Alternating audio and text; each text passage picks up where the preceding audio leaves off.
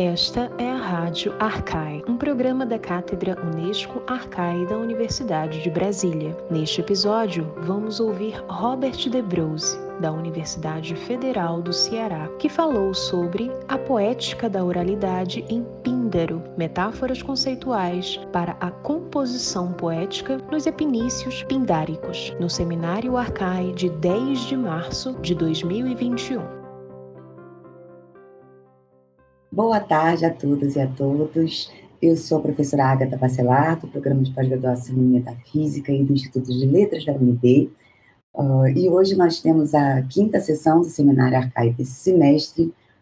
Uh, e eu tenho uma alegria, como sempre, toda semana só tenho alegria aqui, mas enfim, é uma grande alegria para mim receber também o professor Robert Sebrose, da Universidade Federal do Ceará, Uh, o Robert é professor de letras clássicas e de tradução. Uh, e ele é autor de uma tese premiada na USP, o prêmio da série Produção Acadêmica Premiada da Editora Humanitas, né, e foi uma tese justamente Epicomios Rhinos, sobre, investigação sobre a performance dos epinícios pindáricos. Uh, se dedica, né, há algum tempinho, uh, à tradução da obra completa de Píndaro, e foi no ano de 2019, 2020, uh, visitor, não, foi academic visitor na Faculty of Classics na Universidade de Oxford. Também tem um blog de poesia, versos reversos, né, o endereço é versosemreverso.blogspot.com e é um, como eu já disse, um enorme prazer uh, ouvir hoje aqui conosco o professor Robert, para quem eu passo a palavra. Obrigada por ter aceitado o convite, Robert. Obrigada, Agatha. É sempre um prazer estar aqui com o pessoal da UNB e por quem eu tenho muito carinho. Uh, queria te agradecer uh, o convite, agradecer também a Cátedra Unesco Arcai, as origens do pensamento ocidental, uh, por ter a oportunidade de estar falando um pouco do meu trabalho com o Píndaro, né? Com o qual já se vão aí uh, quase quase 15 anos de trabalho, né? O meu trabalho com o Pindaro começou no doutorado em 2014, mas eu já havia começado a traduzi-lo antes, uh, em 2000 e 2004, por aí mais ou menos. Então, uh, é, um, é bastante tempo. É, e o Píndaro não é um poeta muito conhecido no Brasil, até mesmo pela falta de traduções. Saiu recentemente uma tradução excelente da obra, da obra completa dele, feita pelo Roosevelt uh, Rocha, lá da UFPR. Recomendo a todos que se, se interessarem por, pelo Píndaro que leiam. Saiu pela Cotter. É, mas uh, é a única tradução até o momento que a gente tem. Eu estou trabalhando na minha, evidentemente. Uh, aparentemente, pelo que eu fiquei sabendo, o Trajano está trabalhando também numa tradução. Então, é provável que aí, com a publicação dessas traduções, uh, o Píndaro se torne mais conhecido no, no Brasil. Né? Sobretudo porque o Píndaro é um dos poetas bom, eu sou suspeito para falar, obviamente, é, mas o Píndaro já era conhecido na antiguidade como o príncipe dos poetas, assim, é, classificado pelo próprio Horácio, é, e, e, de fato, das obras da antiguidade que nos restaram, apenas a obra de Safo e do Píndaro foi é, selecionada já no período antonino em Roma como uh, leituras clássicas, né, ou seja, leituras para serem usadas pelos alunos romanos na sala de aula. Além disso, Píndaro influenciou toda uma geração é, no século, a partir do século XVI, XVII, quando ele é redescoberto na Europa, né? A gente tem que pensar que a primeira edição do Eduardo Manu, do, do Manúcio uh, surge em 1500 e pouco, 1540, 1550, eu acho. Então ele influenciou, por exemplo, Boileau, influenciou depois, mais tarde, a Carrel, uh, uh, des anciens modernes, uh, que tentou, que pensava o lugar do classicismo na, na modernidade de então, né? É, e também voltou com muita força no século XIX é, nos trabalhos, na, na, obra dos poetas do Sturm und Drang, é, do Klopstock e, obviamente, do Hölderlin como é, a maioria das pessoas devem saber, o Hölderlin tem traduções é, tornadas famosas pelo Walter Benjamin e que de fato são, uh, acredito, as melhores, muito embora sejam completas. Então, mas desde a antiguidade o Píndaro já era. Então, o Píndaro, ao, ao mesmo, o Píndaro ele é um, um a, a, epítome né, da literatura, digamos assim, da literatura, da, da poesia lírica enquanto literatura. É, sobretudo no gênero ode, se a gente for pensar, ele influenciou esse gênero que hoje praticamente morreu, né? A gente não tem produções de odes contemporâneas, ou muito pouco, não é um gênero mais é, ativo. É, e o Píndaro já era, então, conhecido na antiguidade pela sua dificuldade. Né? Bom, é, a minha abordagem com a tradução do Píndaro é, que é preciso que se diga, eh, nasce por volta de 512 e, e, morre por volta de 438. Então, ele é um poeta liminal entre o período arcaico e o período clássico. Né? A minha, a minha, o meu trabalho com o Píndaro, ele tende a ir por um caminho diferente uh, da maior parte da crítica pindárica, que é ver a obra do Píndaro, como toda a produção da lírica grega arcaica, como uma oratura, ou seja, uma literatura oral. Porque a gente precisa entender que esses poemas da literatura da lírica grega arcaica e até certo ponto da lírica grega clássica, eles eram canções, então eles eram uh, feitos para serem cantados. Né? É, no entanto, e a gente sabe por meio de diversos outros trabalhos, sobretudo da Rosalind Thomas, por exemplo, uh, e do Gregory Nagy, que uh, Atenas do século V, uh, ou seja, Atenas clássica, ainda era uma sociedade eminentemente oral, em que a escrita era uma tecnologia nova, assim como os computadores hoje em dia são uma tecnologia nova. E a escrita causa uh, uma modificação na forma como nós pensamos, né? Então aí se abre todo um filão que vai discutir as relações entre uh, o mythos, por exemplo, e o logos, né? A palavra uh, oral uh, e a palavra uh, escrita.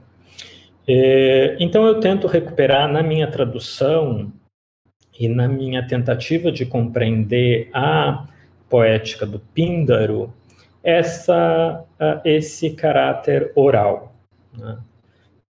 E uma das primeiras coisas que salta aos olhos é que muito da complexidade do Píndaro advém do fato de que ele é o registro oral, ou melhor, ele é o registro escrito, desculpem, ele é o registro escrito de um discurso oral.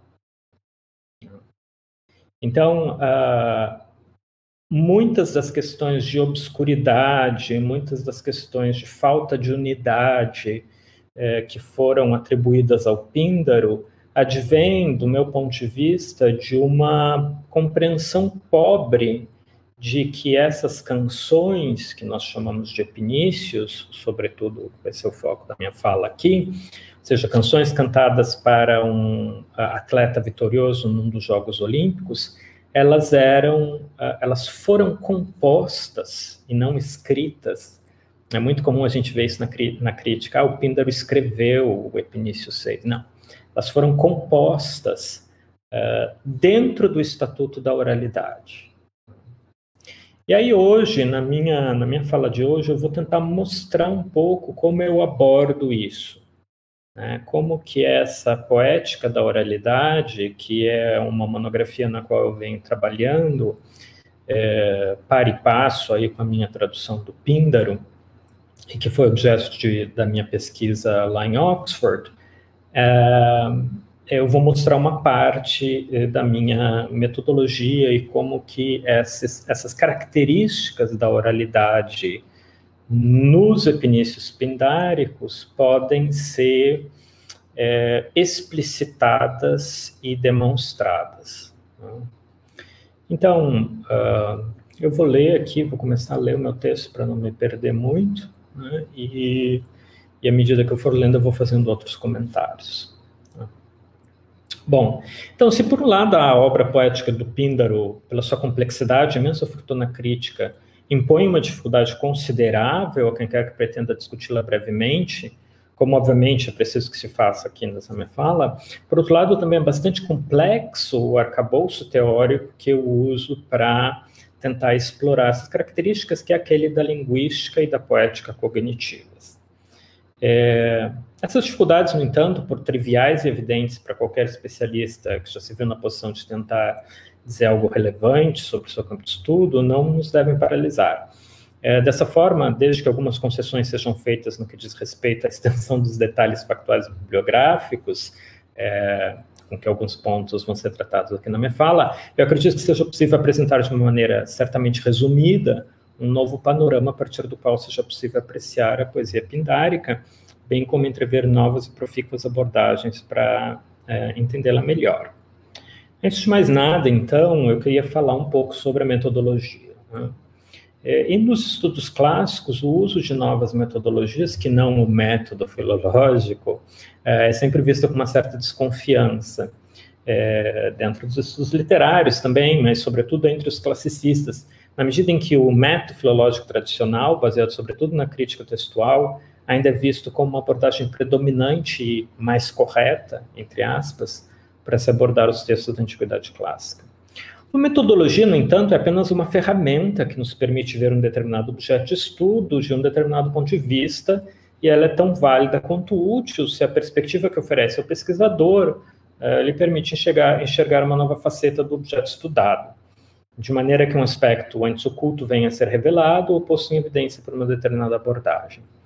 A despeito, portanto, das inúmeras complexidades do, do construto teórico uh, que eu uso, uh, e que me parece útil para estudar essas canções pindáricas, eu não vou uh, entrar em muitos detalhes aqui nessa emaranhada teoria, mas seguindo o exemplo do Pindar, eu vou tentar tomar um curto atalho, procurando resumir aqui, a princípio, as premissas centrais da linguística cognitiva, que eu vou chamar também de LC, na linguística cognitiva, LC, que nos serão úteis para o restante da discussão. Então, uh, acho que também é uma oportunidade para quem não conhece uh, os princípios teóricos da linguística cognitiva entrar em contato aí com essa, essa não é uma teoria, mas é um, uma série de teorias que formam um arcabouço teórico. Né? Então, de uma maneira bastante simples, os dois conceitos centrais da linguística cognitiva são de que, um, o pensamento é que é primordialmente inconsciente, e a sua expressão consciente, a linguagem, são corporificados. O que vale dizer que os conceitos derivam seus significados da experiência sensório-motora é, que nós temos através do nosso corpo com o mundo em que nós vivemos. É, então, o, isso nos leva ao segundo, ao segundo pressuposto de que os conceitos abstratos são eminentemente metafóricos em virtude segundo a hipótese de alguns cognitivistas, da arquitetura em forma de rede do nosso cérebro, que computaria o processamento das informações recebidas do aparelho sensório motor em paralelo, ao contrário de um computador que faz em série, por exemplo. Esses princípios, além de serem topologicamente válidos, uh, são fáceis de serem demonstrados. Então, uh, gostaria de mostrar aí o texto 1 do handout, é, se a gente analisar, por exemplo, as seguintes expressões que usamos costumeiramente para falar dos conceitos amor e afeição em português, é, a gente pode dizer, por exemplo, ali no exemplo 1, ah, ela é uma pessoa calorosa, ou ela é uma pessoa fria. Ou citando o verso do Camões, o amor é fogo que arde sem se ver. É, ou o próprio fragmento da Safo, 48, como foi traduzido, refrescaste meu coração, que queimava de desejo. Se a gente, por outro lado, é, analisar os conceitos de felicidade e tristeza, a gente vai ver que a gente tende a falar desses conceitos de forma metafórica também e corporificada. Por exemplo, uh, ele está sempre se sentindo para cima, para baixo. Ah, hoje eu estou me sentindo para cima, hoje eu estou me sentindo muito para baixo. Então há uma orientação uh, corporal, é uma orientação que se alinha de acordo com uh, o nosso campo de visão, é, através de um plano imaginário que divide o mundo entre acima e abaixo. Né? Uh, por exemplo, outro exemplo número dois, ela ficou nas alturas com as notícias. Então, nas alturas, ficou muito feliz. E o exemplo 3, João chegou ao fundo do poço. Então, ele está, é, como todos nós acredito que estamos nessa pandemia, na verdade, a gente já está depois do fundo do poço. Né? É, então, a partir desse primeiro grupo de expressões, podemos ver que amor e afeto são conceitualizados em termos de calor. É uma pessoa quente, é uma pessoa fria. Ao, passo que felicidade e tristeza são por meio de uma direção vertical ordenada em sentidos opostos. Nem sempre são claros os motivos pelos quais determinadas sensações servem de base para a abstração de determinados conceitos, e eu não vou entrar em detalhes aqui. Pode ser que, no caso da metáfora conceitual uh, afeto é calor, a proximidade entre a mãe e o filho nos primeiros estágios de desenvolvimento cria uma correlação no cérebro entre o calor materno e a relação de cuidado. Isso é algo que os behavioristas uh, e os, e os uh, cognitivistas mais experimentais tentam investigar. Né? É, e que, portanto, essa atenção devotada pela mãe ao filho cria esse elo entre que acabe se conceitualizando, se abstraindo na ligação entre afeto e calor. Ao passo que as relações entre felicidade e tristeza e suas respectivas orientações especiais podem ser entendidas a partir das nossas reações a esses sentimentos. Nós pulamos e dançamos quando estamos felizes, ou seja, sentido para cima, mas nos prostramos e dormimos quando estamos tristes, sentido para baixo. E daí surgiriam essas associações no nosso cérebro. Todas essas expressões estão baseadas em metáforas de alta ordenação, chamadas de metáforas conceituais, segundo as quais amor é um fogo e afeto é calor. Tá? De um lado, e felicidade é para cima e tristeza é para baixo do outro. Nos exemplos citados, a gente pode ver claramente uma ideia abstrata entendida por meio de uma experiência corporal é uma relação que dá sentido ao que se entende por conceito na linguística cognitiva. Conceitos, então, podem estar ligados de uma maneira muito clara à experiência e sensações físicas. Na verdade, esse é todo, esse é o principal pedra fundamental da linguística cognitiva, é o, é o chamado princípio da corporificação. Né? É, mas eles também podem, a partir dessa, dessa base corporal, eles podem se tornar gradativamente mais complexos na sua ordenação, tanto verticalmente, apresentando muitos níveis que precisam ser analisados para explicitar a sua base corpórea, ou horizontalmente, quando circunstâncias culturais agem para promover diferentes relações entre as experiências corpóreas e a realidade de diferentes culturas. E, e, nesse sentido, quem discute isso de uma maneira bastante aprofundada é o Kovacs no livro dele chamado uh, Metaphor in Culture. Bom, na nossa cultura, por exemplo, é muito difícil falarmos de tempo sem usar a metáfora conceitual superordenada, segundo a qual, e eu gostaria, o texto, texto, texto 3 está aparecendo aí na, na tela para vocês, o tempo é um objeto em movimento. Né? Então a gente diz normalmente o tempo já está correndo, né?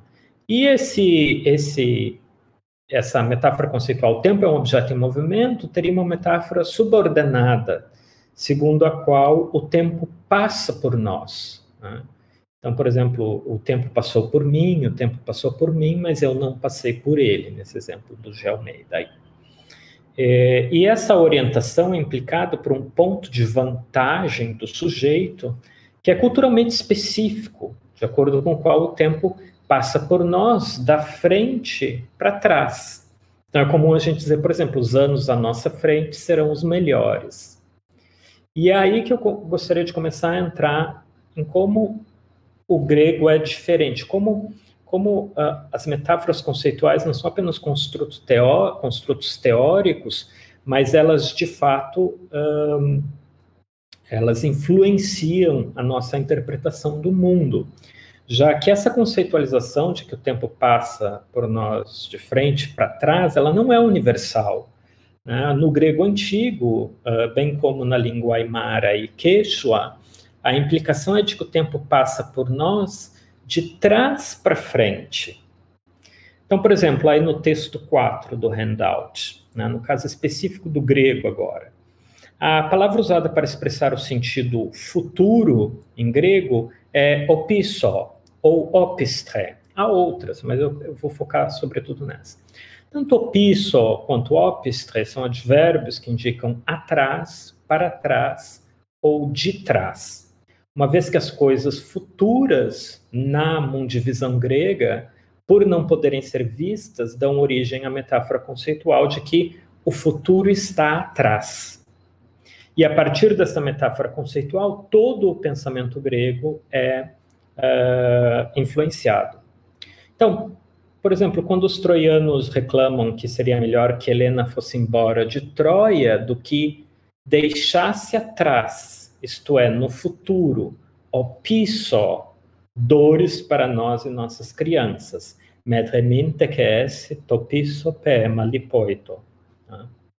É, e aí também é um outro, um outro exemplo né, do comentário do Escolhe o T a essa passagem, é, não essa passagem, mas a outra passagem da Ilíada, que é o exemplo 2, é, em que ele diz assim: entre eles o esperto Polidamas, Polidamos começou a falar, filho de Pantoides, que tudo via o passado, prosso, e o futuro, opisso.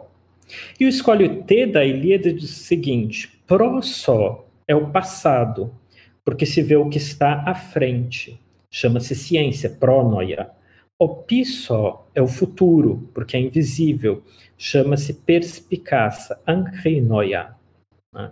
A gente pode pensar também no Heródoto, no livro 1, em que ele fala dos roi opissoilogoi, os livros de trás, mas que na verdade não são os livros já passados da história dele, mas os livros seguintes. Né? É, então, o passado, por outro lado, posto que visto e conhecido, fica à frente e, portanto, é denotado por prosso, como a gente viu nesse exemplo da Ilíada do livro 18. Né? Um tipo de mundivisão tão diferente da nossa que é sempre motivo de confusão para qualquer um que comece a aprender o grego. Os alunos sempre ficam confusos com isso. Né? Uma outra forma de expressar essa conceitualização de que o futuro está atrás fica mais evidente expressões com substantivo ou adjetivo advérbio, dependendo de que uh, gênero está, né? Rustaros, que significa atrás ou o último numa série que se imagina centrada no falante. Então, uh, aí no texto 5, a gente tem um exemplo. O Píndaro diz assim: Eidesin ponoi tiseu prasoi, meligaries rymnoi, husteron archalogon teletai. Mas se alguém com esforço tem sucesso, melífolos hinos, prelúdio de futuras custeram, literalmente de últimas, né? porque elas estão vindo numa sequência de trás para frente, o futuro vem de trás. Então, prelúdio de futuras comendas alcança. Esse exemplo da Olímpica 11, versos 5 e 6. Ok. No texto 6, aí, a gente tem um outro exemplo em que o Pindar diz assim: Tomen polychrysoi potenzomati, Hoibos amnase sin pitrionaun catabanta chronoi rusteroi. A ele algum dia, no poliáureo domínio, o Lúcio admoestará com preceitos, após zarpar, após zarpar o templo pítio num tempo futuro. Literalmente, no grego, seria no, no, no tempo que vem por último. Chronoi rustaroi. E no texto 7, finalmente, ele diz assim: Repoitomoira kai husterais sin en amerais, aganora pluton antreis prisi. Seguiu-se o fado, e nos dias do porvir, nos dias que virão por último, rusterais sinen hamerais, uh, nos dias do, por, do porvir, excelsa riqueza se lhes desabrochará. Bom, o que eu pretendo salientar com esses exemplos é que dentro do frame delimitado pela metáfora tempo é um objeto em movimento, nem nós podemos falar do futuro como se ele estivesse às nossas costas. Então, por exemplo, a gente não pode dizer veremos como estarão as coisas daqui a alguns dias atrás, para dizer como os gregos diriam daqui a alguns dias à frente. Então, a gente não pode falar assim. Nem os gregos podiam pensar ou expressar frases em que o futuro fosse imaginado à sua frente. Fica fácil entender, então, e isso será mais importante à medida que uh, a gente for comentando aqui nessa fala, que ao contrário do que uma parte da filosofia ocidental pode postular, a cognição e, consequentemente, o poder da razão humana não pode transcender as capacidades do nosso cérebro. E portanto, e, portanto nós não somos capazes de pensar qualquer coisa. É, quanto menos expressar através da linguagem algo que é, pelas próprias limitações do nosso sistema categorial internalizado, literalmente impensável e, portanto, indizível. Tudo que é indizível é também impensável. É... Isso é dito lá pelo Lakoff, é, sobretudo pelo Lakoff Johnson, que deram um impulso aí à, à linguística cognitiva, um livro uh, bastante importante chamado uh, Metaphors We Live By, uh, e também uh, Women, Fire and Dangerous Things. Então, recomendo esses dois livros aí para quem se interessar por essa pela linguística cognitiva. Bom, algo ainda mais interessante é que o reverso dessa uh, constatação, isso é, que aquilo que dizemos e, sobretudo, como dizemos, pode revelar as estruturas conceituais específicas e universais determinadas, de um lado, pela nossa realidade sensório-motora e cognitiva, e de outra, pela nossa realidade sociocultural, geográfica, uh, ecológica, uma série de, de uh, limitações a que nós estamos sujeitos enquanto seres que têm um determinado corpo e vivem num determinado mundo. Bom, o texto, dessa forma, pode se abrir como uma janela privilegiada para o sistema conceitual de uma sociedade, de uma cultura que já não existe mais, permitindo-nos investigar a realidade subjacente a esse sistema conceitual à medida em que ela emerge no uso da língua, já que a língua revela essas estruturas conceituais do pensamento. Foi o que eu quis mostrar um pouco mais uh, acima dessa fala. Né? Então, uh, essa análise nos capacitaria a dizer algo sobre uma determinada cultura seja para avaliar em que medida ela se aproxima da nossa ou no que ela difere, aqui já não temos mais um acesso direto, que é o caso da cultura grega uh, antiga. E quando eu falar cultura grega antiga, eu quero falar, obviamente, aquela cultura uh, que não é. Uh, coloco aí nesse balaio de cultura grega antiga o período arcaico, clássico e helenístico, tá? É, sem ser muito preciso.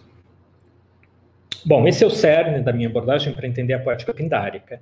E, de fato, toda a oratura, eu chamo de oratura, é, e eu defino esse conceito num artigo que saiu na Conexão Letras é, em janeiro ou fevereiro desse ano, em que eu falo da oratura grega arcaica. Oratura seria um termo cunhado por analogia com literatura é, e designaria essas obras é, de arte verbais, que não estão ancoradas na escrita, ou que têm a escrita apenas como mídia de fixação ao suporte. Então, eu falo de então, quando eu falar de oratura, é isso que eu quero dizer. Para quem se interessa mais, dá uma olhada lá no meu artigo que saiu na Conexão Letras. É, quer dizer, olhar para esses textos, que são um registro de uma performance oral e tentar entender o relacionamento entre as expressões metafóricas nele usadas e os conceitos a que elas se submetem, é, e entender o mapa de relacionamentos conceituais que explicita como determinados conceitos motivam determinadas metáforas de criação poética, a partir de uma experiência corporal, é o que eu estou tentando fazer aqui. E isso é, ao mesmo tempo, essa experiência corporal, ao mesmo tempo, universal e culturalmente específica. E eu acredito que isso pode nos permitir compreender melhor a cultura na qual o poeta vivia, a partir não das nossas categorias, ou seja, não vendo Píndaro como literatura, da mesma forma como nós vemos, é, sei lá, Carlos Drummond de Andrade, uh, os parnasianos, uh, Shakespeare ou Byron, não sei, né? Mas, ao contrário, através das suas próprias categorias, as quais ulteriormente devem ter sido motivadas pela cultura em que ele vivia e pela tradição a que ele pertencia e na qual operava.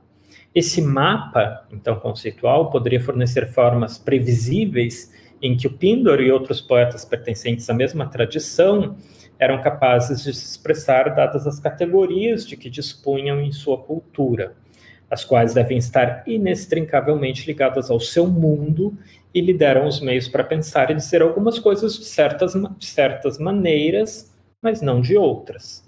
E eles conseguem dizer algumas coisas, por exemplo, utilizando conceitos que nós não conseguimos em português. Qualquer tradutor, qualquer pessoa que tenha lidado com a tradução do grego antigo sabe que nós temos uh, diversas dificuldades para tentar expressar em português conceitos importantes para a mundivisão grega. E eu dou um exemplo aqui muito claro e muito simples de uma palavra que na superfície é muito simples, mas que na prática é muito difícil de traduzir em píndaro, que é areté, que a gente costuma traduzir por virtude, mas que em píndaro não é só virtude, é excelência, é talento, é, uh, denota uma série de outras, de outras uh, implica numa série de outras conceitualizações uh, que se desdobram em, em, que se quebram no português em diversos outros conceitos, né, e que no grego remetem a apenas um único conceito. É, bom, uma outra suposição implícita na minha abordagem é de que a cultura do período arcaico e de quase todo o período clássico em Grécia era eminentemente oral. Ao propor que a cultura desse período era oral, eu não pretendo dizer de maneira alguma que ela não conhecia a escrita. Minha, pre minha pressuposição, ao contrário, é de que não importa o quão difundida pudesse estar a escrita, mas nós sabemos que ela não estava muito difundida, é, e aí eu recomendo o trabalho da Rosalind Thomas, ela não se difundirá o suficiente para mudar substancialmente o modo como as pessoas daquela cultura conceitualizavam o mundo. De maneira que, para todos os fins práticos, mesmo indivíduos que sabiam escrever se serviam da escrita apenas como um meio para decodificar a língua oral. A cultura da Grécia nesse período seria mais bem definida, consequentemente, como uma oracia, como eu já falei, ao invés de uma literacia, isso é, como uma cultura em que a palavra falada tem supremacia sobre a palavra escrita. Oral servindo para definir escrito e não ao contrário, como acontece na nossa cultura, em que a gente fala de uma literatura, litera, letra, escrita, literatura oral, o escrito servindo para definir o oral. Era exatamente o oposto na oratura grega arcaica.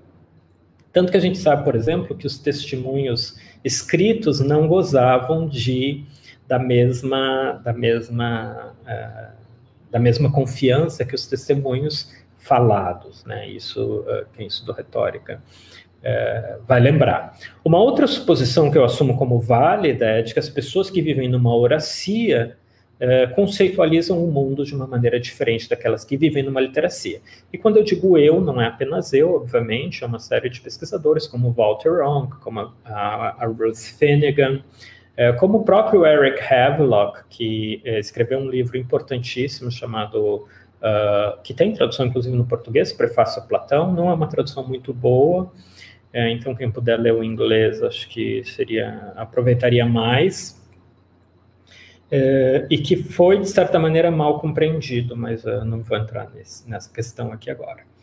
É, mas com base nisso, eu posso dizer que a minha hipótese de trabalho é de que o Píndaro, vivendo numa oracia, ou seja, uma cultura dominada pela palavra oral, é, se chegou a usar a escrita, uh, o fez apenas como um meio de se expressar nos termos e de acordo com as categorias de uma tradição oral de composição de canções. Consequentemente, o modo como ele descreve sua praxis poética, por meio das metáforas que emprega, torna isso muito evidente na medida em que, por exemplo, ele jamais subordina o domínio conceitual, composição poética, aquele da escrita. Ou seja, a forma como ele fala, e o Píndaro fala muito, ele é um dos poetas que mais fala de metapoética, é, a forma como ele fala nunca é em termos da escrita, como a gente vai ver. Essa ideia de que, uh, ou seja, a, a escrita no, no, no, nos epinícios surge apenas como uh, uma, uma, uma literatura medial, ou seja, ela diz respeito apenas ao meio de preservação, já foi, mas não a conceitualização do pensamento, foi utilizado, por exemplo, pelo Barker no livro uh, super importante chamado uh, Poetry into Speech, em que ele uh, fala da oralidade em Homero. Bom, é... Entanto, uh, quem quer que tenha despendido algum tempo lendo a fortuna crítica do Píndaro na modernidade, deve estar familiarizado com o fato de que todas as análises, ou quase todas as análises, obviamente há exceções importantes, como o Nadi, como o Wells, uh, tacitamente ou não, uh, tomam, pressupõem tacitamente ou não, que ele deve ter escrito seus poemas. Uh, e, e, consequentemente, que eles são passíveis de ser analisados por meio da crítica literária tradicional, da mesma forma que um poema moderno é. E isso é verdade mesmo para aquelas abordagens que reconhecem a importância e a preponderância da performance oral e pública das suas canções. Bom, eu acredito que isso possa ter levado a uma série de equívocos acerca da natureza da sua poesia, entre as quais a sua tão deplorada obscuridade, sobre a qual se, se derramou tanta tinta, a sua hipotética falta de unidade, a sua sintaxe complicada, suas intromissões abruptas nas canções, falta de coerência entre mito, ocasião, etc. Uma série de problemas. Obviamente, aqui a gente não teria tempo para examinar todos esses problemas que surgem quando se tenta ler o Píndaro como se ele fosse um poeta imerso numa literacia que produzisse literatura como a entendemos hoje, ao invés de canções, não escritas, mas compostas a partir do estatuto de uma oracia, de uma sociedade oral e de uma tradição de composição oral. Quem define isso muito bem é o Nadi, no livro dele Pinder's Homer. No entanto, há um grupo cada vez maior de helenistas, que eu cito ao longo daqui da minha fala, já estou citando, né, que vê nos poemas do Píndaro canções que são apenas incidentalmente literatura, na medida em que nos foram legadas como textos fixados pela escrita. Isso é, como o que em inglês chama de lyrics, letra de música.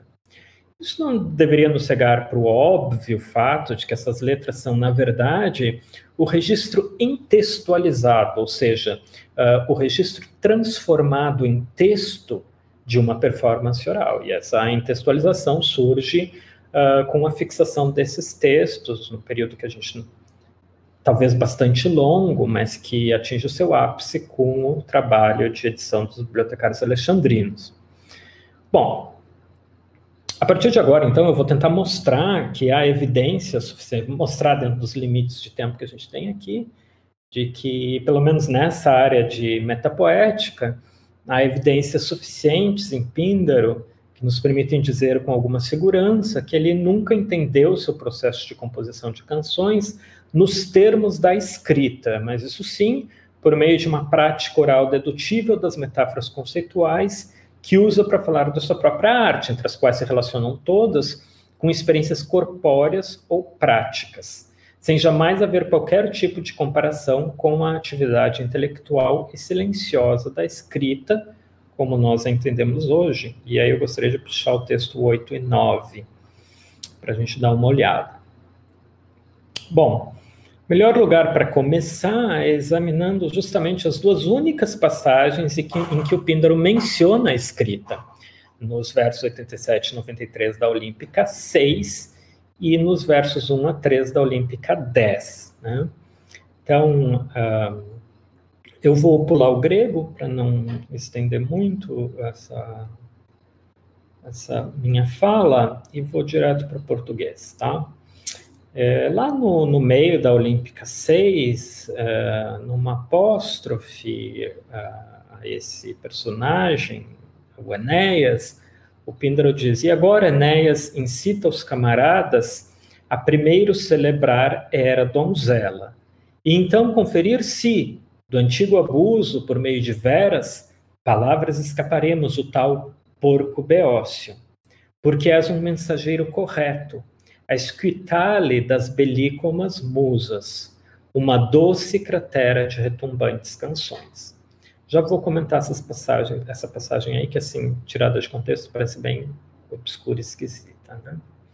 Na Olímpica 10, uh, eh, logo no início, o Píndaro diz assim: é, Lede para mim o nome do vencedor olímpico, o filho de Arquestrato, onde em minha mente está gravado pois eu, devendo-lhe doce canção, me esqueci. Então, gravado aí é gegraptai, né?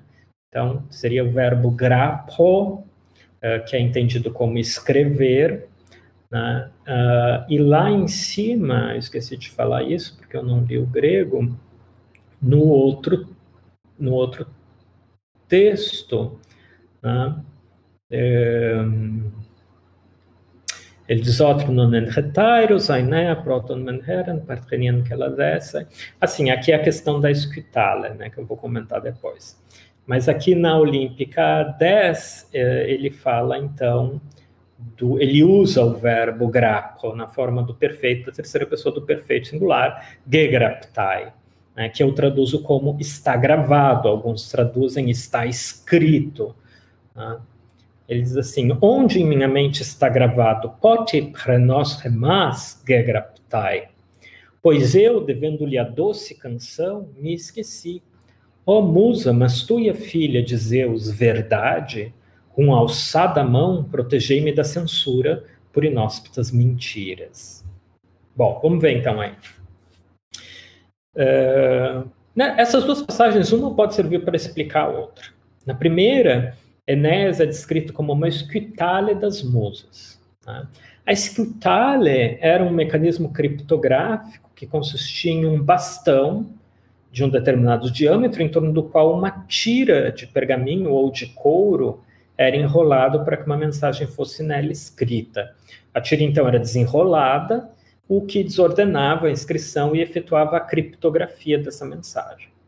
A tira era então entregue a um mensageiro que a levava a um determinado destinatário, possuidor de um bastão de mesmo diâmetro, que possibilitava a decodificação da mensagem por é, quando essa tira era reenrolada nesse bastão. Né?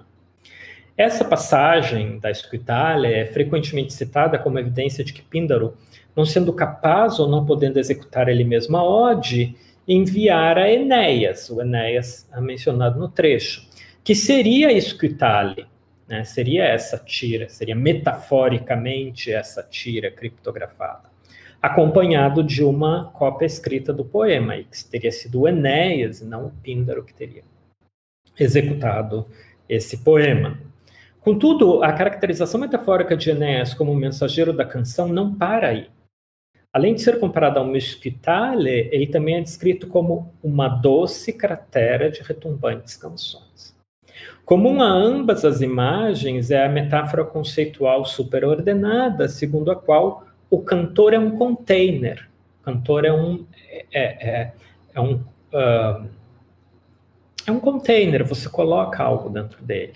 Né? E aí no texto 10, por exemplo, eu uh, separei essa passagem da Odisseia, em que o Fêmeo diz uh, justamente autodidactos Demetrios demoien presinoimas pantoias enepusen, que eu traduzo aparentemente de maneira um pouco uh, polêmica, mas que eu não vou entrar em detalhes aqui, como eu nasci, e não é importante para a minha argumentação, eu nasci cantor, e foi o Deus que em minha mente sendas de canções de todo tipo inspirou.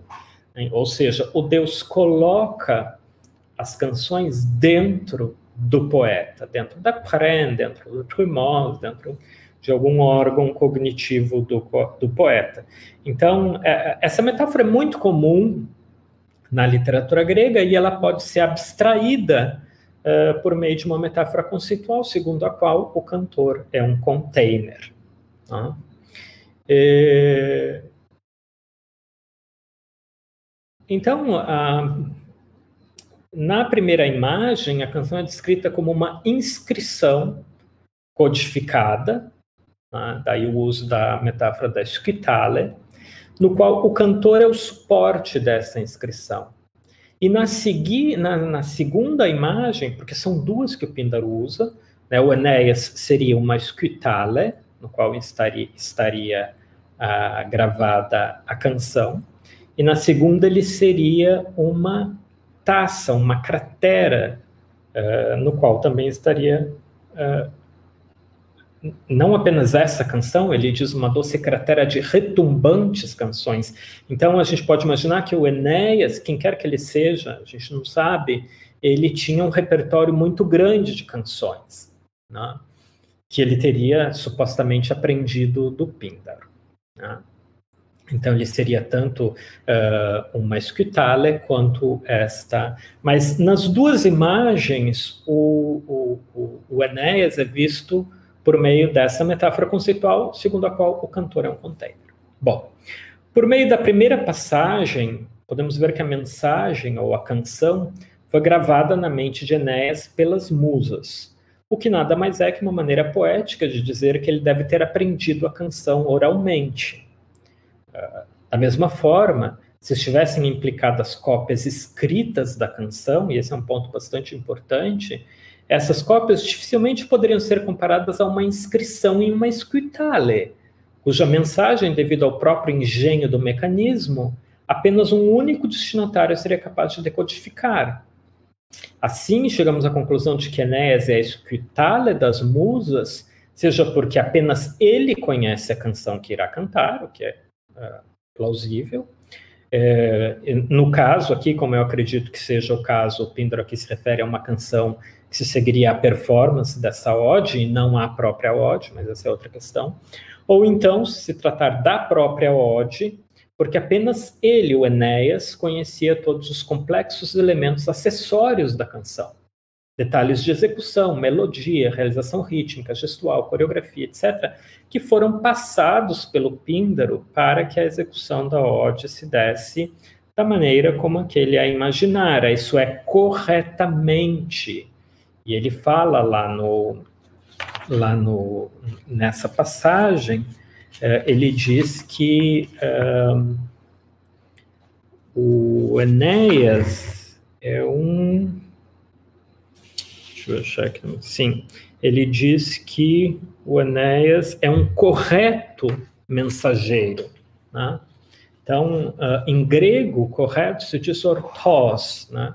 Uh, para os outros, a audiência estão sempre faltando intérpretes, como Píndaro diz na, na, na Olímpica 2. Então, apenas o Enéas uh, tinha dentro da sua memória a canção que lhe foi ensinada pelo Píndaro. Então, a menção a escritale não implica nenhum tipo de cópia escrita, a meu ver. Implica isto sim, se a gente for comparar ela com a metáfora aqui, imediatamente se segue de que o Enéas era o veículo uh, que trazia essa canção na sua memória. Bom, é, então na figura do Enéas a gente teria o intérprete que faltaria à audiência para que a mensagem das musas, criada por Píndaro e transmitida pelo primeiro, pudesse ser reproduzida com total fidelidade. Uma cópia escrita carregaria apenas a letra da canção, sem os elementos que lhe permitissem ser convertida em musiqué, na acepção mais larga dessa palavra, que implica em música e dança num contexto de performance pública. Uma cópia escrita não poderia, portanto, e com propriedade, ser chamada de escritale das musas. Já na segunda passagem, tá, é, nós temos uma ideia semelhante. Note que a informação solicitada por Píndaro está gravada em sua pren. Ele diz. Um, deixa eu achar aqui. Ele diz: uh, Lede para mim o nome do vencedor olímpico, filho de Arquestrato, onde minha mente está gravado. Poti prenos remas gegraptai. Né? Então está gravado na pren dele. Uh, normalmente a pren é entendido como a mente. Uh, então, uma imagem comum para se referir ao sítio que os gregos identificavam como a sede da inteligência. onde eram plantadas ideias pelos deuses, que daí brotavam, como o Pindaro fala num outro fragmento, e que é entendida a como a sede da memória a partir da metáfora conceitual de que memória é um registro. Ademais, presente no fragmento 597, que vocês têm um pouco aí abaixo, no handout, do Triptolemo, do Sófocles, em que, no texto 11, em que a Deméter diz uh, tu demprenos deltois si tu semus logos, né? Ou seja, coloca na tua, na, nas tabuinhas da tua mente, da tua pren, as minhas palavras. Essa metáfora das tabuletas da memória, que também pode ser que apareça num dos pesos do Pindar, a gente tem a palavra delto num fragmento, né? é, nos revela uma função da escrita, ainda no período clássico, que se restringia apenas à função de gravação, de suporte, não de composição.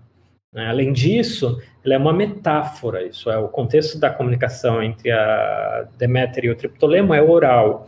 O que ela praticamente diz é, guarda minha fala na tua memória. Ela não está dizendo para ele literalmente pegar as tabuinhas porque ademais não são tabuinhas físicas, são tabuinhas que estão entre nós, né? Tu entre nós deltoise. Né?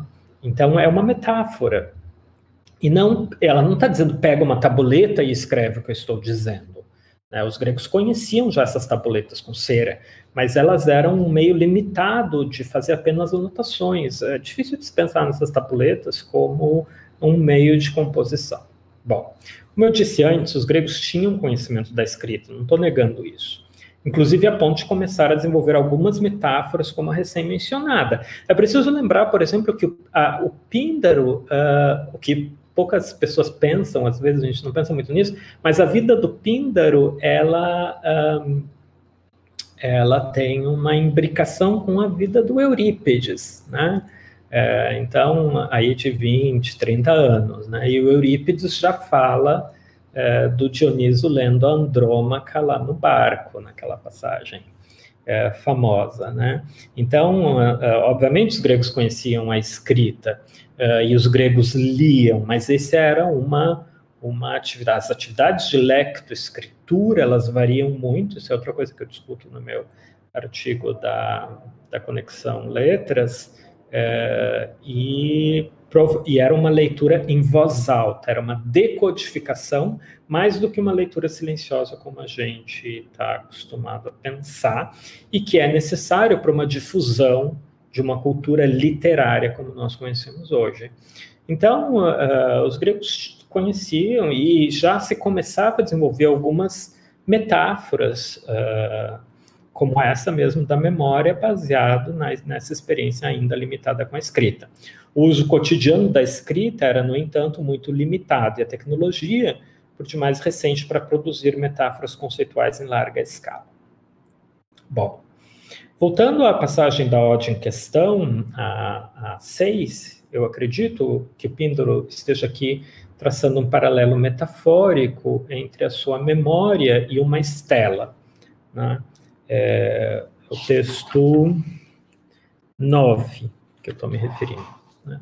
É, esteja aqui traçando um paralelo metafórico entre sua memória e uma estela, ou com um livro contábil, como alguns helenistas preferem, né? na qual o nome de Agessídamo teria sido gravado, seja pelas musas, se pensarmos que ele se refere à própria memória, como na Olímpica 6, que acabamos de ver, seja por um escravo amanuense, no caso da teoria do livro contábil, acho que o Hubbard, que propõe essa teoria. Além disso, como já notado por Nagy, o uso do verbo anagignosco, aqui no imperativo auristo, ele diz anagnotemoi, né?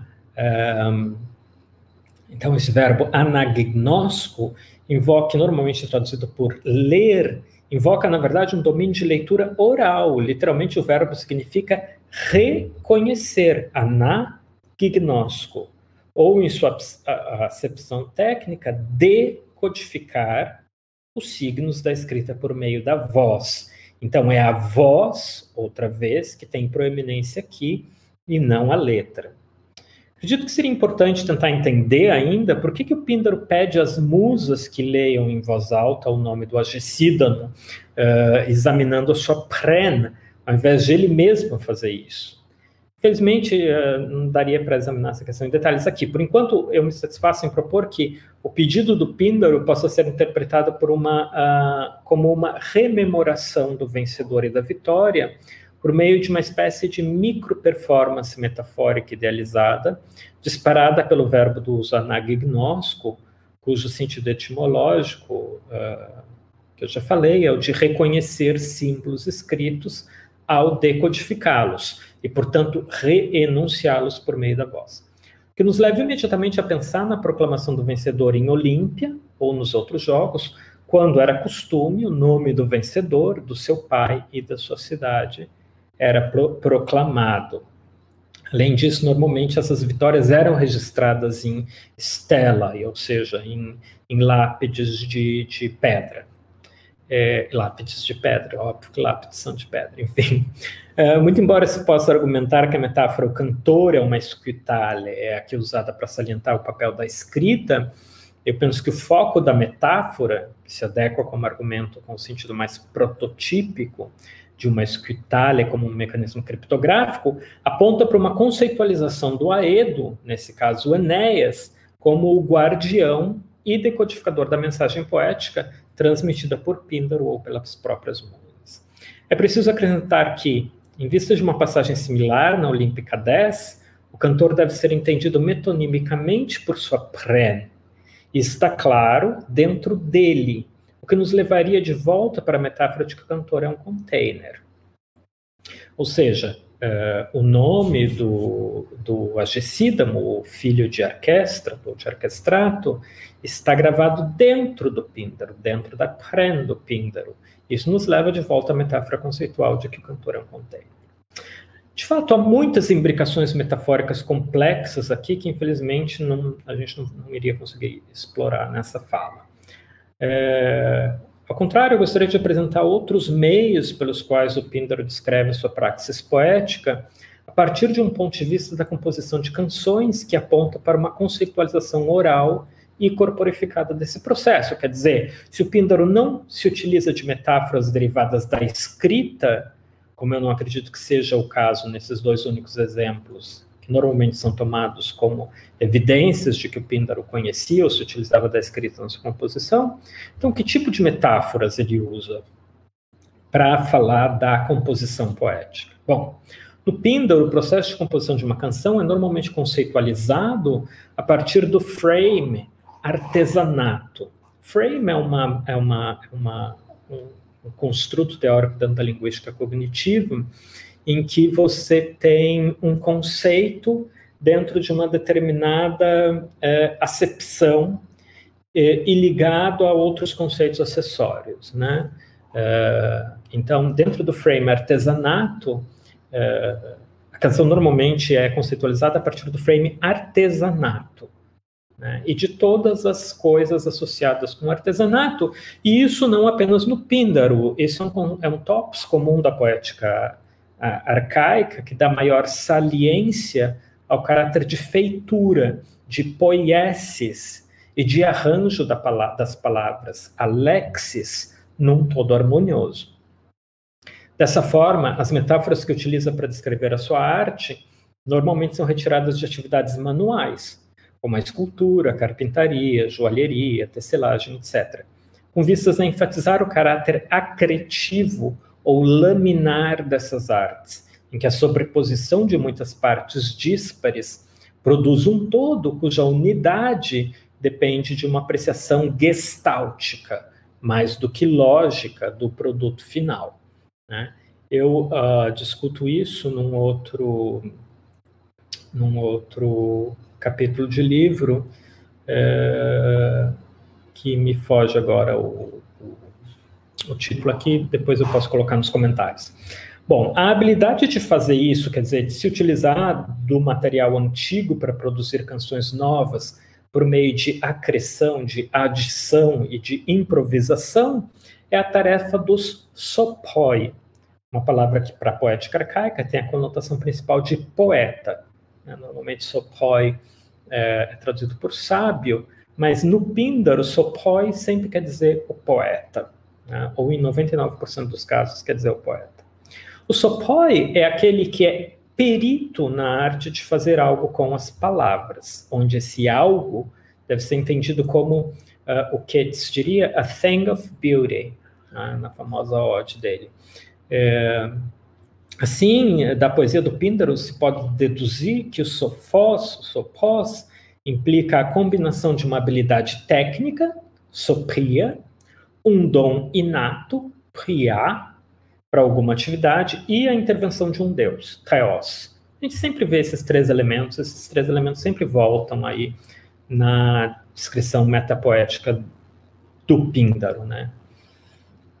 E quando ele fala de como ele compõe, e como ele fala acerca do seu, e ele fala muito acerca da, seu, da sua genialidade e tal.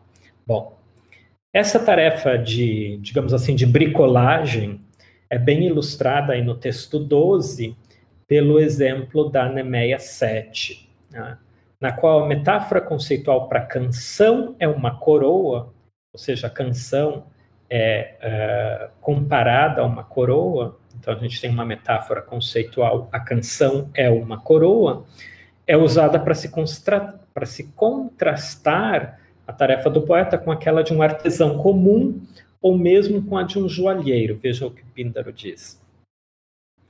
Uh, essa, esse primeiro verso é um pouco controverso, mas eu traduzo assim, e me excuso aqui de explicar por que, que eu traduzo assim. Tá?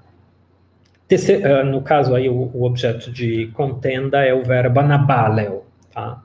É, mas ele diz o seguinte: tecer coroas é fácil, deixa disso.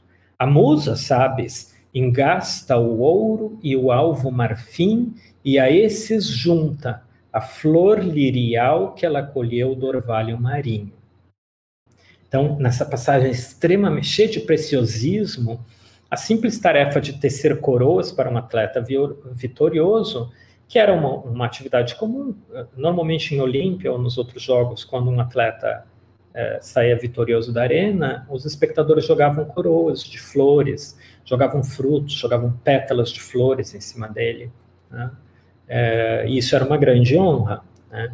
O Píndaro vê isso como uma atividade, é, ele contrasta essa, essa, essa homenagem de tecer uma coroa de verdade, uma coroa de flores, uma guirlanda, com aquela arte de se produzir a mais alta coroa, a supina coroa a que qualquer atleta almejaria, que é o hino epinicial, a canção de celebração. Porque, ao contrário dessas coroas é, materiais, a canção é imorredora. Então, ele diz: deixa disso, tecer coroa é fácil. Né? Agora, a minha canção, que é como o ouro engastado no alvo marfim, né, e em cima disso a flor lirial, lirial que a musa colheu do orvalho marinho, isso é para poucos. Então vejam, ele está descrevendo a canção como uma atividade de joalheria, é, e não em termos da escrita. É, algo que apenas o poeta, o auxílio da música, é capaz de produzir. No texto 13, aí acontece algo semelhante, tá? É, o Píndaro diz, aí no texto 13 do handout, ele diz o seguinte: A mãe de minha mãe era Estinfália, viçosa Metopa, que gerou Teba doma, que gerou Tebas domadora, de cavalos, de cujas amáveis águas beberei ao tecer a homens lanceiros um variegado hino. Então, a composição do hino é uh, descrito a partir de uma linguagem manual de tecelagem. Ele fala plekon, tecendo. Né? Então, andrasi nakmataisi plekon Poikylon hymnon, poikylon variegado, é uma palavra que se usa muito com relação à tapeçaria. Né? Então, é de muitas cores, em que diversos uh, fios de, de, de, diferentes cores são trançados numa tapeçaria. Então, de novo, aqui a composição poética é assemelhada a, é, às artes manuais. Algumas vezes, por um processo conhecido como blending metafórico, a canção é tanto uma coroa quanto um variegado manto tecido. Né? E isso aparece bem na, na, na ode mais famosa, na Olímpica 1, que é o texto 14, em que lá pelo verso 80 e poucos, né? é, deixa eu ver aqui, é, na verdade, o verso 100 a 105, ele diz assim: Aquele, ao hierão de Siracusa, devo coroar com a hípica melodia de uma canção eólia. Estou certo que hóspede nenhum, esperto não apenas no que é belo, mas também de um supremo poderio, dentre os de hoje, adornarei dos hinos com os ínclitos drapeados, daidalosemen hymnon ptichais, ou seja, é, farei dedalho com, com, com as dobras, as, as, as, as, dobras, como as dobras de uma roupa, né? Isso que ele, a maior parte dos, dos comentadores entende, né? As dobras dos hinos. Então é como se ele jogasse essa, essa, o hino como se fosse uma capa, um manto sobre o vencedor. É, como eu já estou me alongando muito, eu vou passar aqui essa comentário da, da, dessa passagem e vou ir lá para o texto 15, né, em que ele descreve a canção como um edifício e o poeta como um arquiteto. Na Pítica 3, é, os versos 112 e 114, ele diz: De Néstor e do Lício Sarpedon, conversa dos homens, por meio de retumbantes versos, que poetas carpinteiros marchetaram tecnos, tectones roia sopoi harmosan, viemos a conhecer. A virtude em famosas canções dura gerações, mas poucos facilmente as ganham. Então aqui os poetas, os sopoi, são é, comparados a carpinteiros, tectones, que juntam pedaços de madeira para fazer um móvel, para fazer um, sei, um objeto de arte. Né? Então, de novo, nenhuma menção escrita. E no texto 16 aí, início da, da, da Olímpica 6, talvez um dos mais famosos, de novo, a metáfora arquitetônica para a composição poética reaparece. Ele diz, áureas colunas sotopondo ao belo átrio de um tálamo, como se a um mirífico palácio comporemos. Da iniciada obra, o rosto deve-se fazê-lo resplendente. Bom, é claro que há muitos outros exemplos como Pindaro conceitualiza o seu processo de composição de canções, e uh, não daria para vê-los todos aqui. Contudo, se examinarmos todos eles, nunca acharemos um único exemplo em que o Píndaro assemelhe, por meio de uma metáfora, o ato de compor canções ao de escrever, Ainda mais importante, mesmo que o Pindaro se compare a muitos artesãos, alguns deles bastante humildes, como carpinteiros ou timoneiros, nunca o veremos se comparar a um gramateus, a um escriba ou a um gravador de inscrições, ou a qualquer outro profissional que lidasse com a então nova tecnologia da escrita.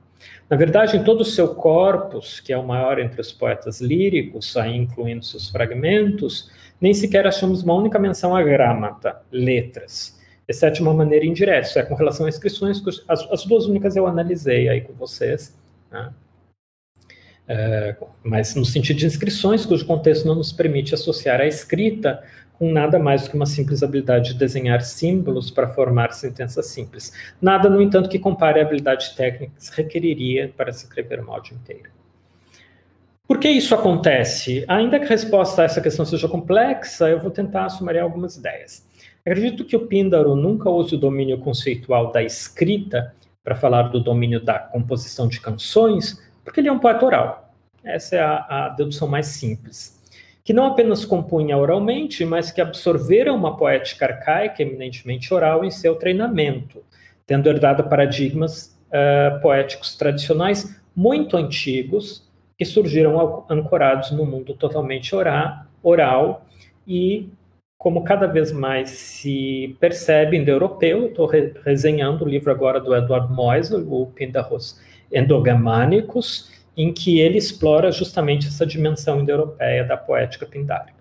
Então, não se trata de se precisar se Píndaro detinha habilidade de lectoescritura ou se utilizava da escrita para compor suas canções, uh, o que de qualquer maneira é impossível determinar. O meu argumento aqui não é se o Píndaro sabia escrever ou não. Né? Isso é impossível de saber.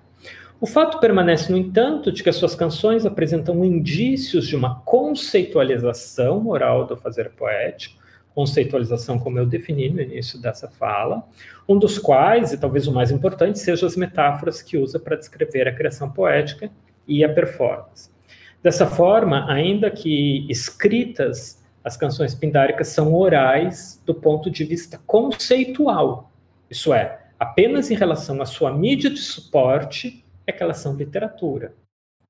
Na verdade, o registro escrito intextualizado de um poema oral. Nada disso invalida, e eu queria uh, salientar bastante esse ponto, uh, o, o, estudo literário das odes pindáricas. Esses são perfeitamente legítimos e podem ter, ou seja, estudar os poemas como literatura, né, é perfeitamente legítimo isso, e pode trazer resultados, em tudo mais, úteis e esclarecedores. Sobretudo se se considera a recepção do poeta na modernidade, como ele influenciou uma série de poetas desde o século XVI. O que não é possível é que tais estudos sejam feitos desconsiderando-se o caráter oral das canções e de uma cultura oral em que vieram à luz, ou que, em virtude dessa desconsideração, demandem do texto qualidades não típicas de textos orais, deplorando sua inexistência, ao mesmo tempo em que sirvam para tecer um juízo de valor sobre a, a obra poética do Píndaro, a partir de princípios metodológicos equivocados, como tem sido o caso de uma busca pela unidade, ou o caso da tão alegada obscuridade do poeta. A obscuridade, a dificuldade do Píndaro advém da transposição intersemiótica do discurso oral para uma forma escrita. O que é complicado na escrita é, uh, ou seja, o que é simples quando é falado é com, complicado de se entender quando é escrito. E o oposto também é verdadeiro. O que é, o que é simples de se ler quando escrito é complicado de se entender quando falado. Então, é, é, entendo perfeitamente que a ideia de que o Píndaro possa ter composto canções complexas de uma maneira oral possa ser visto como uma hipótese ousada, é, mas é preciso que se diga que a história da literatura está repleta de exemplos tão ou mais incríveis que os de Píndaro. Basta que pensemos nos textos védicos ou na poesia escáltica, na poesia dos Guslari, nos oriques africanos, na poesia dos esquimós, todos produzidos sob o signo da oralidade.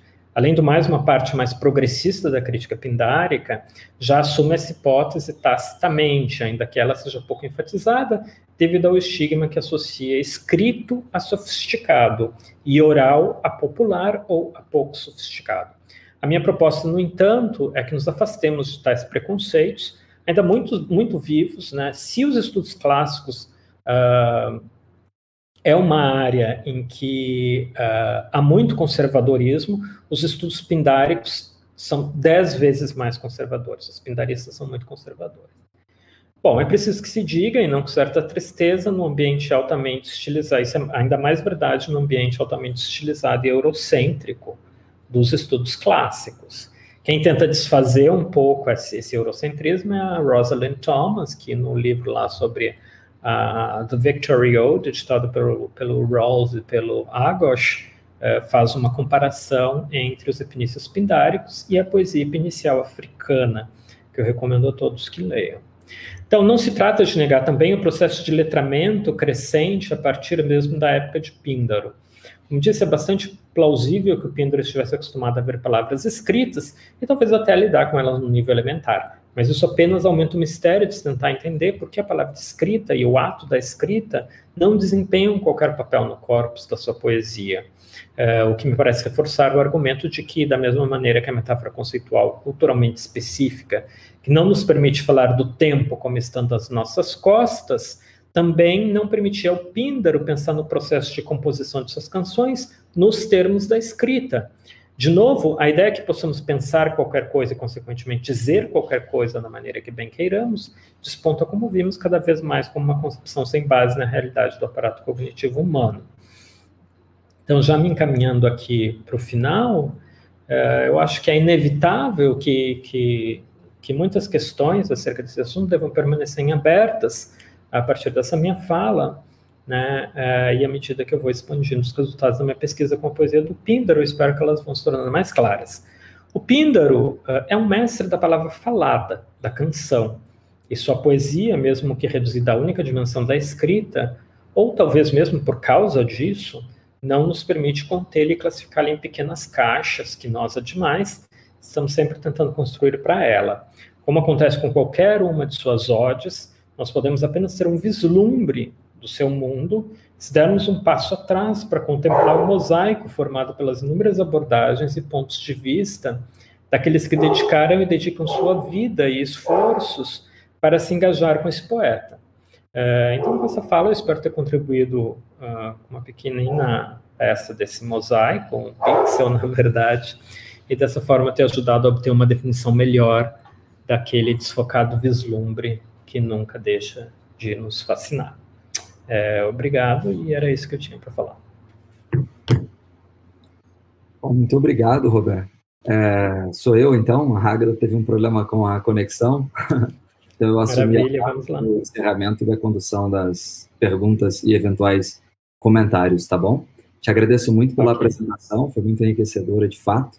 É, fiquei, confesso, com um pouco de inveja do teu grego, mas é, supero isso até o final de semana. tá? Ah, bom, temos aqui então espaço para as perguntas agora. Ah, temos uma primeira pergunta da Cristina Serrão Gonçalves, eu vou mostrá-la na tela para você, tá bom? Ok. A tradução de uma ode precisa decodificar os signos por meio da própria escrita. Como reconstruir essa oratura de forma mais original possível, da forma mais original possível, uma vez que a composição foi feita para ser falada? É, esse é o grande, eu acho que esse é o grande desafio. Né? A, na, sobretudo, eu vou falar da minha experiência em Oxford. Quem está tentando fazer isso de uma maneira, ou seja, de recolocar essas, essas canções na, na performance, de oralizá-las de novo, de torná-las música, tem um trabalho muito legal com isso. É o professor do Jesus College chamado Armand Dangour.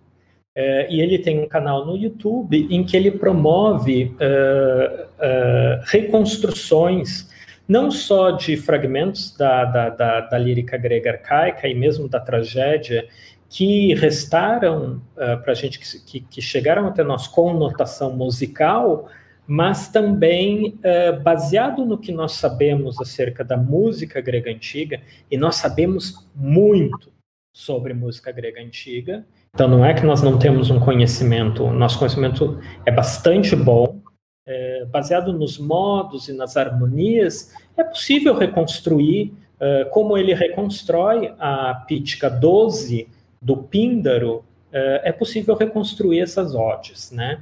É, depois eu posso uh, colocar nos comentários do vídeo um link para essa reconstrução dele aí com o Barnaby Taylor, da, da, da, reconstrução dessa ode pítica 12 do Píndaro, que eu acho muito bonita. E, o Barnaby Taylor também, assim como o Stephen Hagel, eles, que é um professor da Academia de Ciências de Viena, eles se preocupam muito em reproduzir os instrumentos antigos.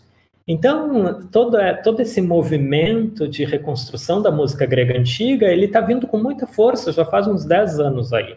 A gente tem aqui no Brasil experimentos uh, espetaculares também, do Marcelo Tapia, do, do, do Guilherme Gontijo Flores uh, e do grupo que eles têm lá na UFPR com o Pécora Louca, que não é uma reconstrução nos termos da, da, da teoria da música antiga, mas é uma reconstrução é uma recolocação desses poemas uh, uh, na, em performance de novo, através de diferentes interpretações. Né? É, o próprio Leonardo Bonturim Antunes, lá na URGS, também se dedica a remusicar diversos poemas da é, poesia grega arcaica. Então, isso está ressurgindo e, e, e, e, eu acho que vem num momento muito bom. Mas esse é o desafio, justamente. Não, não pretendo ter a resposta para essa pergunta. Perfeito, obrigado. Estou vendo aqui a Agatha tentando fazer uma pergunta, imagino que logo eu consiga sistematizar para você. A internet dela realmente, a conexão está ruim. Eu vou avançar para a próxima pergunta aqui, então, se me permite, Roberto Rafael claro. uh, Silva. São, tem uma observação para além dessa, mas vamos começar com essa. Agradecendo as excelentes reflexões, pergunto: essa concretude das imagens poéticas de Píndaro, em sua monumentalidade pública, espacialidade, não partida de certas características das inscrições? Mais adiante. Ah, certamente. Perdão, sim, só para poder concluir o, o raciocínio claro, que claro. desculpa. Ah, tentando pensar isso, seria possível pensar na questão da mercantilização das formas públicas e conquista da glória por meio da arte? Isto é, obras arquitetônicas, escultóricas, poéticas? É isso.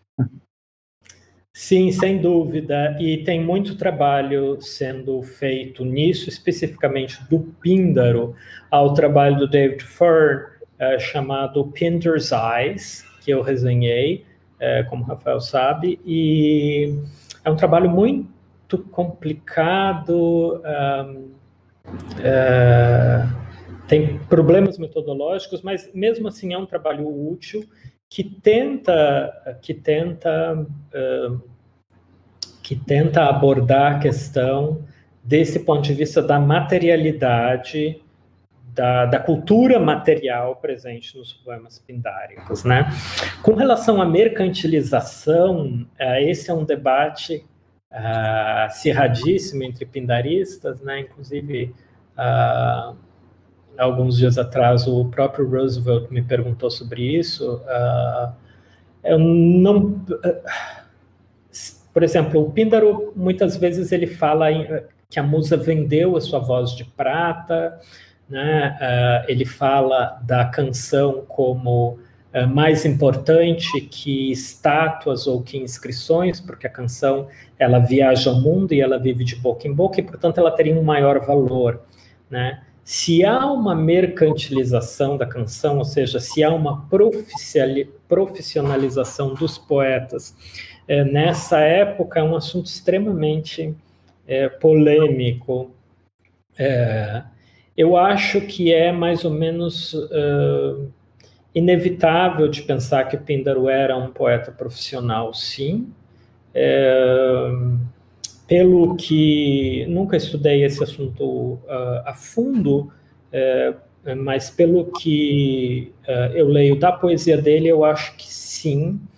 É, há, uma, há elementos na poesia do Píndaro que nos permitem dizer que desde os Simônides, que são duas Simônides de Ceus, que é, são duas gerações antes dele, né, então Íbico, Simônides, Baquílides e Píndaro, é, eu acho que é, há uma mercantilização e uma profissionalização progressiva da atividade poética. Quem discute isso por causa do Simônides é o Richard Rawls, num, num livro uh, espetacular que eu também resenhei, chamado Simônides the Poet, em que ele vai tocar nesse assunto. É, mas uh, sim, acho que acho que há essa implicação apontada aí pelo Rafael. Sim. Perfeito, Roberto. Entre uma pergunta e outra, eu vou apenas disponibilizar para você aqui alguns comentários. Não são perguntas, mas são comentários que eu acho sempre é, pertinentes. Aí o comentário do, do coordenador da Arcai, né? no, no início, há uma série de, de cumprimentos a você. Tá? É... Ah, obrigado, obrigado, Gabriele. Obrigado a todos que estiveram aí assistindo essa fala. Um, mais adiante temos, por exemplo, a Flávia Amaral. Flávia, beijos. Juliana. Juliana. E, bom, a, a Isadora conseguiu aqui é, selecionar a pergunta da, da, da Agatha, uh, porque a Agatha se comunicou conosco pelo 3G, então nós conseguimos fazer assim, a pergunta da Isadora, mas da Agatha, como ela explica, tem um final de pergunta aí, portanto. Gostaria de saber se a metáfora da cratera Taça na Olímpica 10 pode também remeter ao contexto festivo da performance, ao consumo de vinho frequentemente associado à performance uh, poética e não necessariamente apenas simpótico. Sim, uh, Certamente que sim. Uh, o Píndaro utiliza muito, não apenas nessa ode, mas também em outra, uh, na Olímpica 7 ou 8, agora me fala a memória, de Ágoras de Rhodes, ele utiliza também a, a, imagem da Fiale, né, que era aquela, aquela tacinha que parecia um pires, utilizada para uh, beber uh, vinho em ocasiões muito uh, especiais, como era a vitória de um atleta olímpico. Eh, e, e, sim, essa questão da Ágata ela é complexa e importante porque ela toca na questão do contexto de performance das odds. Então, como que essas odds, em que ocasião essas odds eram, eram executadas, né? O, é, o Píndaro fala muito pouco, Baquelides menos ainda, o Píndaro utiliza uma palavra que é super complicada também para essa ocasião de performance, ele chama essa ocasião de um comos, ou seja, é, uma festa, digamos assim, uma celebração, mas a gente não sabe se a gente pode identificar essa celebração com uh, o simpósio ou não. O que a gente pode falar uh, de uma maneira geral é que provavelmente existia uma celebração in situ, in loco, já no momento da vitória, né?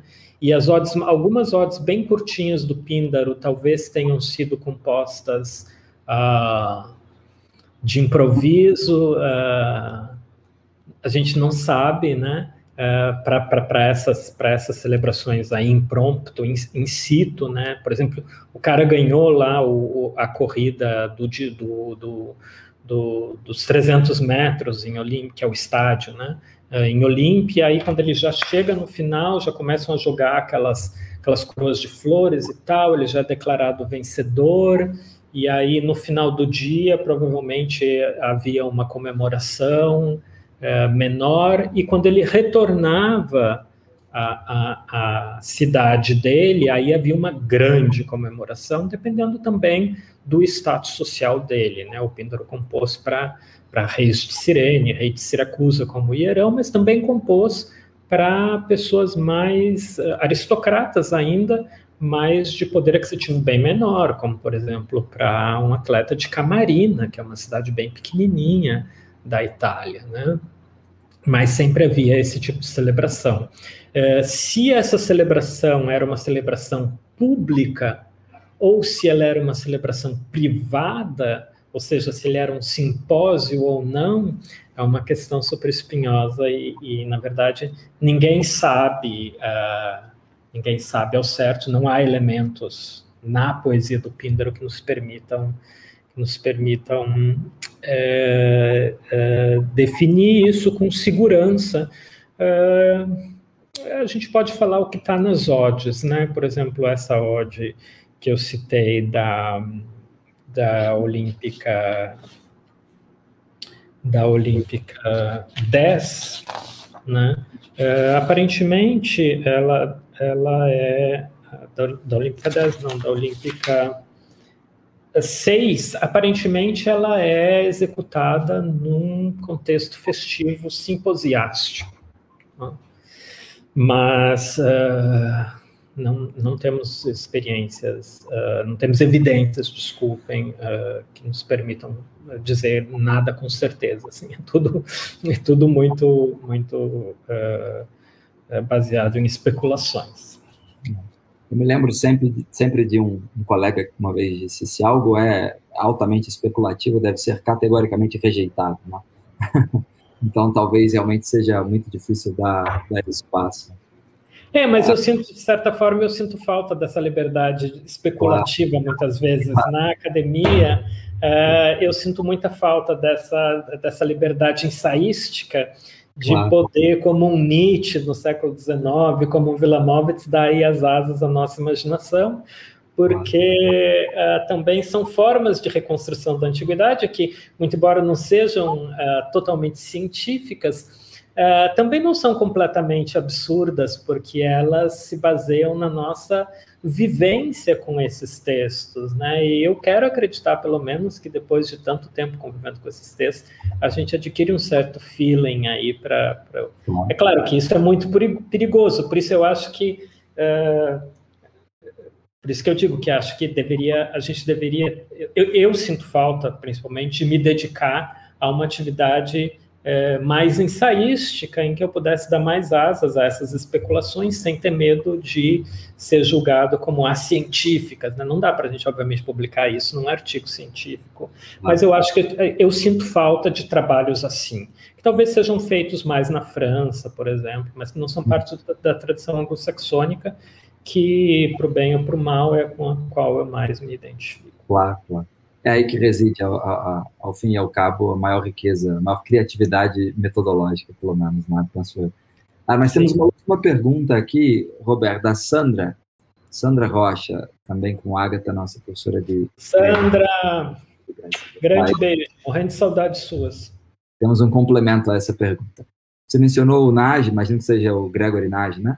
Sobre isso, mas se comparado com o intermediário gravar, reconhecer, identificar, para a, não combinariam mais com o seu gravar?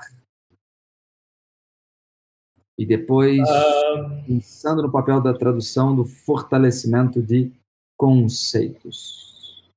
Oh, desculpa. Uh... Você mencionou não sobre isso, mas se comparado com o intermediário, gravar, reconhecer, identificar para diagnóstico, não combinariam mais com o seu gravar? Uh, normalmente, gravar, e isso aparece bastante nos epigramas, uh, e eu tive a oportunidade de estudar isso no meu mestrado com Simonides, gravar ou mandar gravar é simplesmente grapo. Uh, normalmente no auristo, né, grapsen ou egrapse, né, ou mandou gravar ou gravou, então é utilizado o verbo grafo. Né?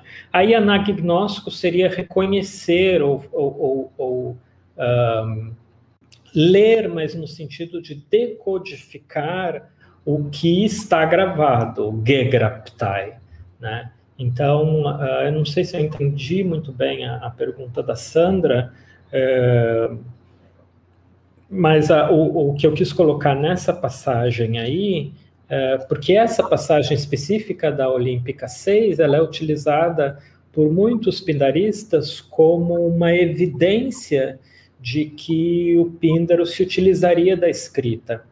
E o que eu quero salientar é que essa dedução ela vai muito longe uh, se a gente pensar que a hipótese mais simples talvez seja a mais correta. Pensando na cultura material da época, o verbo grapo aí está querendo simplesmente se referir algo que foi uh, gravado na pren do Píndaro, e na, ou seja, o, apenas o nome do Agessídamo, filho do Arquestrato, é, de que ele deveria compor uma canção para ele, e não se refere à própria canção. E o anagnosco aí, então, não seria uma ordem para ler a canção ou para executar a canção, mas para ler esta memória, lembrar dessa memória. Então, olha e decodifica o que está no teu frame. Né? Desculpa, Roberto, diz, então, traduziu por LED o anagnosco, né? Isso, exatamente. Traduzir por LED, é, mas no sentido de LED, para mim, o nome do orquestrato, e não a ode em si. Anagnóstico aí não é no sentido de. Ah, pode ser, Sandra. Um, não sei que outra opção a gente teria aí uh, que fosse ao mesmo tempo poética. Uh, decodificar não ficaria legal. Uh, talvez ler de em voz alta. Eu lembro que numa das minhas traduções eu havia optado por ler de em voz alta, né, no sentido de preservar essa performance. Daí não sei qual opção teria, porque o, a, o problema da tradução também é um problema separado dessa questão, é, porque a tradução que eu tento fazer das odes, ela tenta balancear, né, a, ela é uma tradução poética, então ela tenta balancear uh, um prazer em ler a ode, né, e ao mesmo tempo uh, e, esse, e, e essa, essa característica artístico-poética, ela tem, ela assume a frente de considerações mais filológicas. Então, se eu tiver que ser impreciso na tradução para preservar uma poeticidade, eu prefiro ser impreciso. Eu não sou adepto de uma tradução filológica. Uh, eu acho que uh, há outras coisas mais importantes. A tradução não pode ser um comentário, como o Schleiermacher já dizia, não, não pode ser uma paráfrase. Então, infelizmente, talvez aí você tenha razão. Uh, a minha tradução, de certa forma, seja incoerente com o que eu tentei dizer, mas uh, do ponto de vista uh, dela enquanto tradução poética, eu prefiro. Então, é sempre uma questão de, de você. É um comércio, né? A tradução é uma troca. Então, uh, eu prefiro ser impreciso filologicamente e reservar essa precisão para uma teorização dos poemas do que uh, sacrificar a, a, a, a, minha pretensão de produzir uma tradução poética. Acho que é isso. Mas obrigado pela, por chamar atenção para isso. Mas eu lembro que eu tinha, numa tradução, eu tinha colocado lede em voz alta mas eu achei que o em voz alta já quebrava aí um pouco. É, vou pensar nisso. Te agradeço bastante por essa, por essa observação. Perfeito, Roberto. Muito obrigado, viu, pela tua apresentação, sobretudo pela simpatia das tuas respostas também. Obrigado ah, a vocês. Feliz em poder te conhecer e, e, bom, ao fim e ao cabo, mediar essa, é, em substituição à Agatha, né, que teve problemas técnicos, mas tenho certeza que posso agradecer também em nome dela a tua participação. Uh, agradecemos também a todas e todos que estiveram aqui conosco. Tá? Uh, na quarta-feira que vem teremos outro seminário Arcai. Fiquem todos bem. Roberto, muito obrigado, viu? Obrigado a todos vocês, obrigado pelos que assistiram e obrigado, sobretudo, pelas perguntas. E me senti super bem recebido aqui, Henrique. Espero que eu possa estar com vocês aí ao final desse período tenebroso que estamos vivendo em pessoa é, algum dia. Tá certo. obrigado a todos. Muito obrigado. Tchau, tchau, gente. Tchau, tchau. Você ouviu a Rádio Arcai, da Cátedra Unesco Arcai, sobre as origens plurais do pensamento ocidental. Este episódio foi produzido por Gabriele Cornelli, André da Paz e Lorena Ferreira. Assine a Rádio Arcai no seu agregador favorito e deixe a sua avaliação. A Cátedra Unesco Arcai integra o programa de pós-graduação em Metafísica da Universidade de Brasília. Acompanhe as nossas atividades em arcai.com www.unb.br.